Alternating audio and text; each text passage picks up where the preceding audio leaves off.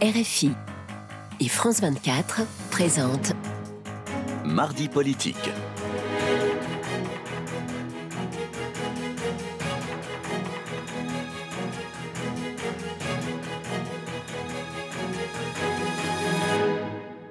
C'est l'heure de mardi politique sur France 24 et RFI. Je salue notre invitée Sandrine Rousseau. Bonsoir. Bonsoir. Vous êtes députée Europe Écologie NUPES de Paris et merci d'avoir euh, accepté euh, notre invitation. Donc, euh, à l'Assemblée nationale, aujourd'hui, c'est à 17h30, mais vous êtes sur ce plateau, donc vous ne verrez pas le film sur les massacres du, du 7 octobre. c'est à l'initiative du président Renaissance du groupe Amitié France-Israël. Tous les députés peuvent s'y rendre. Est-ce que vous, si vous n'aviez pas été sur ce plateau, est-ce que vous y seriez allé Et est-ce que vous considérez qu'il est important de voir ces images qui, paraît-il, sont absolument atroces? Dans la mesure où euh, c'est projeté, euh, j'y serais allée, oui. Après, euh, je pense que l'objectif de ces images est de ne pas minimiser ce qui s'est passé le 7 octobre et euh, je pense qu'en cela, ça peut avoir son importance. Après, ça pose tout un tas de questions éthiques, la diffusion de ces images, euh, notamment euh, l'accord des familles, par exemple. Est-ce que quelle est la position des familles sur la diffusion de ces images? Et par ailleurs, je, je pense qu'il ne faut pas non plus que cela serve d'argument euh, sur une riposte disproportionnée, ce qui est en train de se passer euh, sur la bande de Gaza. Donc en fait, c'est ça toute euh, la, difficulté du jeu politique actuel, c'est à la fois de regarder en face les horreurs qui ont été commises et de poser, de poser les bons mots et le bon diagnostic, et en même temps de ne pas laisser tomber la population de Gaza, ce que les pays occidentaux font quand même très largement actuellement.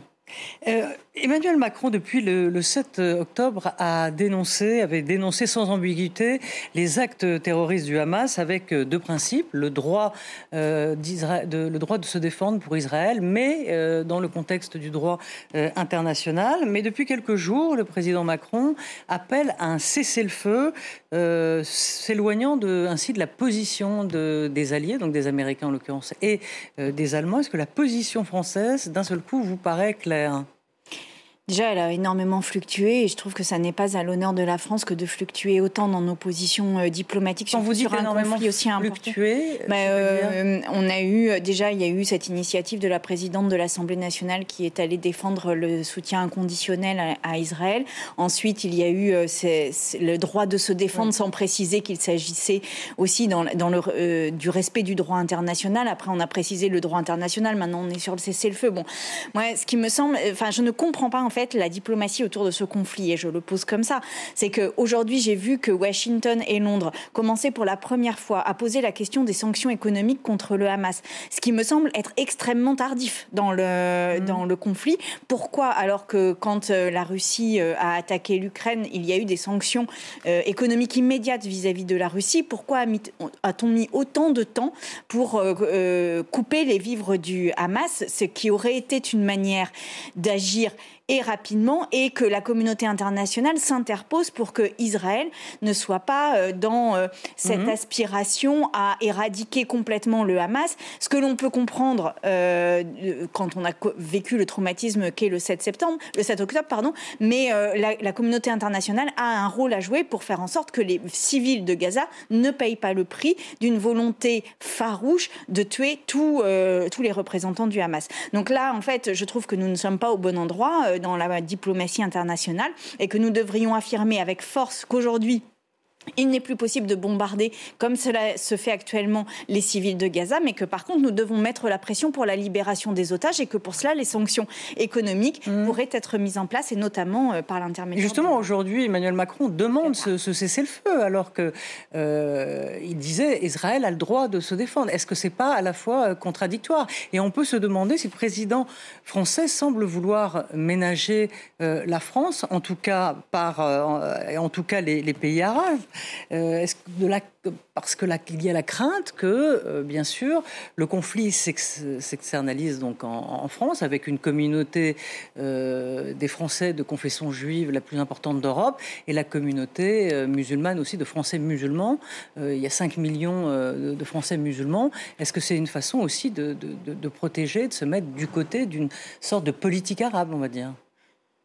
Alors, je, n'ai pas vu pour l'instant une position française qui soit du côté de la politique arabe. Bah, on est non, quand même mais lorsqu'il dit, lorsqu'il demande un cessez-le-feu, il change complètement de braquet par rapport à il y a quelques jours. On est d'accord. Oui, mais en fait, euh, enfin encore une fois, pour moi, nous n'avons jamais eu le bon euh, niveau d'intervention. C'est-à-dire qu'on aurait pu proposer qu'il y ait euh, des sanctions économiques, et pour cela, il n'y avait pas besoin de faire une conférence de la paix, mais vraiment de se coordonner sur les politiques économiques vis-à-vis du, du, Hamas, euh, mais aussi de ses soutiens, du Qatar, de l'Iran, etc. Et puis de l'autre côté, il y avait la protection des civils gazaouis à assurer dans, dans, des délais qui sont bien plus courts que ce que l'on fait aujourd'hui. En fait, pour moi, la position de la France aujourd'hui, pose plusieurs problèmes. Le premier problème, c'est le fait qu'on applique en France et jusqu'à euh, ce cessez-le-feu, quand même une forme de double standard sur les victimes civiles. Et ça, euh, je pense que même dans notre la dans le poids qu'a la parole française sur la scène internationale, ça pose une question. Et mhm. ensuite, euh, l'idée qu'il va y avoir une possible importation de ce conflit en France suppose quand même qu'on réduise ce conflit à quelque chose de religieux, ce qui n'est pas la situation. C'est-à-dire que j'entends qu'Israël a évidemment une majorité de sa population qui est juive, et j'entends aussi que Netanyahou a transformé son État en État national juif, ce qui n'était pas le cas jusqu'à présent. Et j'entends aussi que du côté euh, palestinien, le Hamas est un, est un mouvement islamiste, et donc la question de la religion est présente. Mais pour autant, que nous, nous tombions dans ce piège, me semble être dangereux. Et précisément, c'est pour cela que nous devons avoir une position équilibrée et qui soit respectée sur la scène internationale. À force de nous ridiculiser, parce que moi je trouve que nous nous sommes ridiculisés euh, sur euh, plusieurs épisodes de ce conflit, eh bien nous affaiblissons la, la voix de la France et donc nous augmentons le risque d'importation de ce conflit en France. Et ça, c'est à mon sens aujourd'hui un des risques qui existent. Alors on a eu le sentiment euh, dimanche lors de la manifestation pour euh, l'antisémitisme, euh, contre l'antisémitisme, pardon, que la gauche manifestait un peu à contre-cœur. en tout cas, moi, je vous ai entendu dire que vous étiez mal à l'aise de, défiler. Alors, j'imagine. je ne suis pas du tout mal à l'aise sur la lutte contre l'antisémitisme. Non, non, ça, il n'y a aucun bien, bien entendu. je parle de la manifestation hum. sur donc la présence du, du Rassemblement national. Est-ce que c'était cela uniquement qui qui vous mettait mal à l'aise Ah oui, c'est cela uniquement. C'est-à-dire qu'en fait, accepter le Rassemblement national et ne pas lui envoyer de message selon lequel il n'est pas le bienvenu dans cette euh, manifestation, ce que n'ont pas fait les organisateurs. Euh, le CRIF, d'ailleurs, a dit que le Rassemblement national n'était pas le bienvenu, mais les organisateurs de la manifestation ne l'ont pas fait. Or, les, les, les symboles de rassemblement des, des militants les plus euh, durs du Rassemblement national, ce sont souvent des signes euh, nazis, des signes euh, d'extrême droite, des signes antisémites. Je rappelle, parce que je le dis à chaque fois, parce que ça passe sous les radars, mais je trouve que c'est extrêmement important. Il y a un député à l'Assemblée nationale dans le groupe du Rassemblement national qui s'appelle Bocaletti, qui a ouvert une librairie qui vendait des ouvrages négationnistes, donc niant la Shoah. C'est-à-dire qu'en fait, l'antisémitisme du Rassemblement national n'est pas quelque chose d'ancien, il est quelque chose qui coule encore dans les veines du Rassemblement national.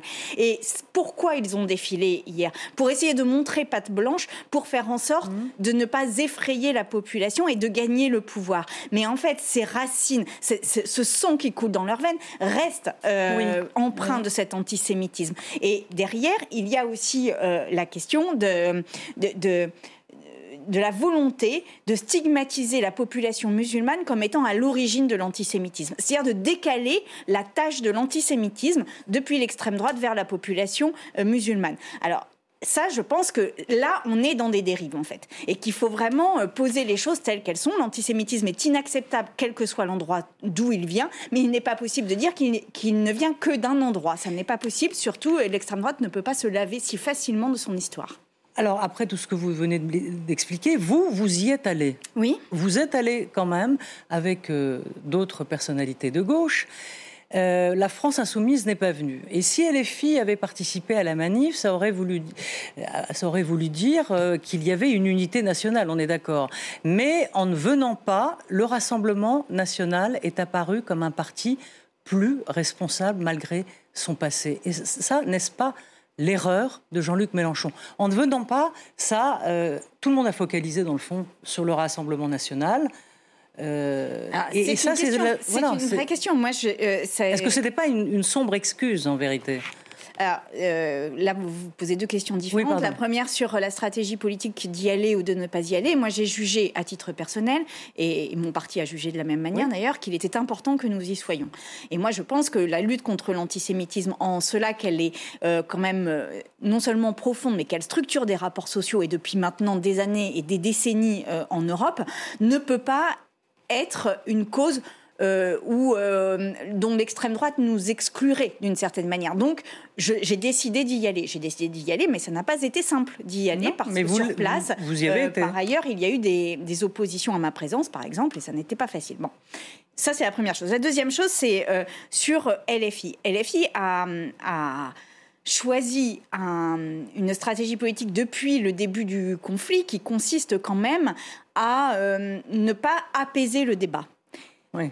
Bon, c'est une stratégie qu'il est. Moi, c'est une stratégie que je ne partage pas. Qu'est-ce qu'il y a de sous-jacent sous cette stratégie? Je pense qu'il y a la défense de la cause palestinienne, qui est une euh, défense structurelle des mouvements de gauche, très importante. Bien des gens sont rentrés euh, en politique à gauche par cette cause euh, palestinienne. Et donc, en fait, il y avait cette volonté de parler à toutes celles et tous ceux qui se retrouvaient dans la cause palestinienne. Mais je pense que ce qui a manqué, à mon avis, mais encore une fois, là je me fais commentatrice d'une stratégie politique qui n'est pas la mienne, mais ce qui a manqué, c'est des mots suffisamment à la hauteur de l'enjeu sur ce qui s'était passé euh, le 7 octobre et sur la menace que vivait euh, Israël. Et, et, évidemment sur le massacre et la dureté du massacre et le caractère terroriste de ce massacre. Après, euh, j'ai envie de vous dire, voilà, c'est moi je ne suis pas de LFI, je suis d'Europe Écologie Les Verts. Pour l'instant, je n'ai pas trouvé avec mon parti beaucoup d'écart de positionnement ce qui est plutôt agréable. Alors l'écart de positionnement, il est bien évidemment avec euh, LFI. Donc le, le, communiste Fabien Roussel a dit il y a deux jours qu'il quittait euh, la NUPES. Ça fait un de moins. Quelle est la position euh, des, écologistes? Est-ce que vous en parlez? Est-ce que vous allez prendre une décision ou, laisser, dans le fond, passer l'orage? Est-ce que la, la faute est pardonnable de LFI je pense que, en tous les cas, il nous faut discuter sur le fond. Et par ailleurs, je, enfin, je le redis, pour moi, il y a aussi à avoir des mots euh, très importants sur la population civile de Gaza. Donc il ne s'agit pas de ne pas soutenir euh, cette population civile, de ne pas entendre aussi le caractère euh, de colonisation de la Cisjordanie, par exemple, et l'accélération de cette, cette colonisation. Mais là, nous ne pouvons, à mon avis, dans la situation actuelle, nous ne pouvons pas continuer sans avoir une discussion sur le fond des position que nous tenons. Parce que là, nous nous laissons embarquer. Et vous voyez bien que depuis le début de l'interview, ou du moins depuis un tiers de, cette interview, eh bien, je parle de la position de, de LFI. Et en fait, la gauche est en train de rater un créneau qui est un créneau mais c'est la locomotive la France de positionnement dans un conflit mondial qui peut enfin dans un conflit israélo-palestinien qui peut devenir mondial. Donc en fait, on a quand même une responsabilité vis-à-vis des électeurs et électrices et c'est en cela que moi j'aimerais qu'on ne se laisse pas comme ça embarquer dans des dans, des espèces de positions qui deviennent irréconciliables, mais qu'on discute et si on, juge après cette discussion qu'alors nous ne pouvons plus faire ensemble, eh bien ne le faisons plus ensemble. Mais ça penche de quel côté de la balance? Parce que visiblement. Euh, aujourd'hui, je pense qu'il faut. Je, l'avais dit déjà. Rien ne vous rassemble. je pense qu'il faut faire une, une pause, mais une pause de discussion euh, sincère, ce qui n'est plus le cas aujourd'hui au sein de la Parce que, dans le fond, ce qui, ce qui intéresse euh, la NUPES, c'est cet accord électoral, c'est cette force de frappe qu'a la NUPES euh, dans l'opposition. Là, non, on est dans un moment de bascule politique, je pense, et dans ces cas-là, si la gauche n'arrive pas à porter une voix qui soit à la fois forte, mais aussi porteuse d'espoir pour euh, l'électorat euh, de gauche progressiste, pour changer la vie des gens, et qui n'est pas capable, malgré nos différences, de, de se réunir sur l'essentiel, alors nous ne sommes pas à la hauteur du moment historique. Nous ne sommes pas des leaders politiques à la hauteur du moment historique, et c'est cela que je pose. C'est pour cela qu'il nous faut absolument nous, nous mettre autour de la table et discuter sincèrement de nos positions pour trouver les voies et moyens de sortie de cette crise. Euh, le texte sur l'immigration a été voté euh, au Sénat. Il s'est fortement durci. L'article 3 a été supprimé, d'ailleurs sur la régularisation des métiers en tension.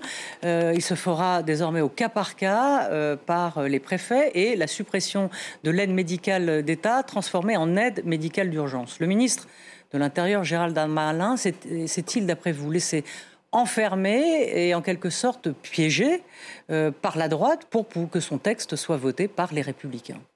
Non, mais en fait, la Renaissance et le gouvernement euh, veulent absolument depuis le début une majorité avec LR, avec les, Républicains. Les Républicains ne veulent pas. Donc en fait, ça ressemble presque à un vaudeville, quoi. On en est, on est presque à une situation de vaudeville si ça n'était aussi dramatique sur la vie des gens. Mais donc en fait, les, le gouvernement va en permanence essayer de séduire les républicains qui en permanence font un pas de recul pour dire ah ben non en fait ça nous suffit pas etc. Bon moi leurs histoires euh, d'amour-haine et d'amour-passion en fait ça ne m'intéresse pas. Ce qui m'intéresse c'est le, résultat concret de ces lois. Ce qui se passe là dans cette espèce de, course à la séduction inutile, eh bien c'est qu'on a une loi asile-immigration qui met en danger et les personnes qui sont migrantes mais aussi la population euh, française puisque je rappelle quand même que à la sortie du Covid quand bien même nous nous nous ne regardions que notre intérêt très égoïste, et c'est ce que je, ne veux pas faire, mais quand bien même on le fait une minute, eh bien, euh, en sortie de Covid, on devrait se rendre compte qu'il est quand même très important que tout le monde puisse avoir une couverture médicale, de sorte qu'en cas de, de nouveaux virus, par exemple, nous puissions tous et toutes être protégés.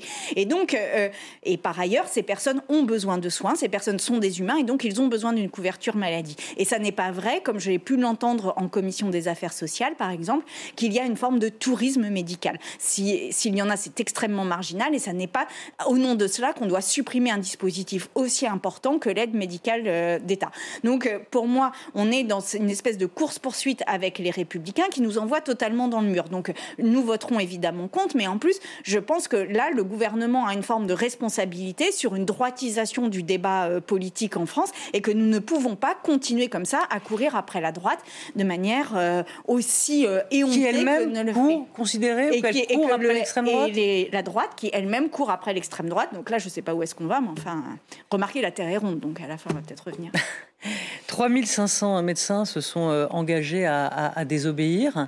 Euh, vous considérez qu'ils ont raison, que c'est que, c'est bien, que c'est une bonne chose? Mais ça, ça fait partie des petites lueurs d'espoir qu'il y a dans ce monde très noir actuellement. C'est qu'on voit qu'il y a quand même des individus qui désobéissent à des lois qu'ils pensent scélérates. Et en fait, euh, là, ces 3500 médecins, je les remercie très sincèrement parce qu'ils sont la touche d'humanité dont nous manquons tellement en ce moment. Et oui, ils ont raison de désobéir. Merci à eux et longue vie à à, leur désobéissance. merci beaucoup, euh, merci Sandrine Rousseau d'être passée sur le plateau de France 24 et merci à euh, Flore Simon et à toute l'équipe technique pour avoir préparé cette émission. Merci.